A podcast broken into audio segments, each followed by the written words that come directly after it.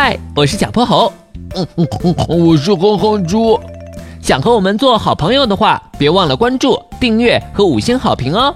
下面故事开始了。小泼猴妙趣百科电台，玄教授的特制眼镜。小泼猴和哼哼猪在玄教授的家门外按了好几下门铃。来了来了！玄教授顶着一个鸟窝头，踢踏着拖鞋开了门。虽然隔了层眼镜，但他们依然能看见玄教授眼底那两个巨大的黑眼圈，看起来快和熊猫差不多了。玄教授，你昨天晚上是不是又熬夜了？咕噜咕噜，是啊，昨晚我忙了一整夜，终于把论文写完了，一直到早上五点才睡下呢。玄教授打了个哈欠，呃，现在还有点困呢。你该不会忘了我们的约定吧？约定？哎呀，我想起来了，之前说好亲自烧饭给你们吃的。这两天事情太多，我给忙忘了，真对不起啊！我将功折过，马上去买菜，怎么样？好，我们和你一起去。现在正是菜场最热闹的时候，各种吆喝声、讲价声充斥在他们的耳边。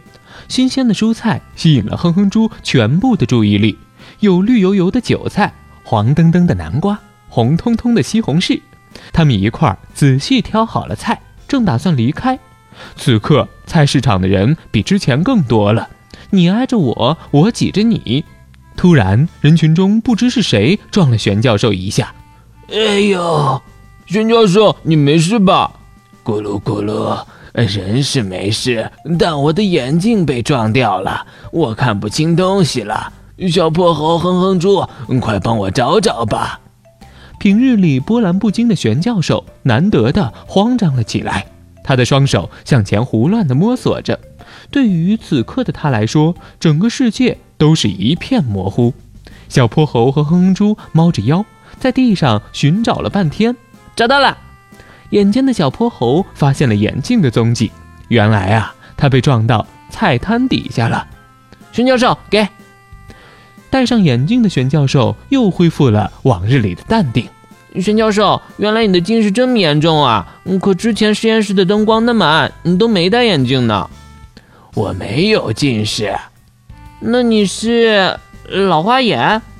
咯咯咯咯，也不是。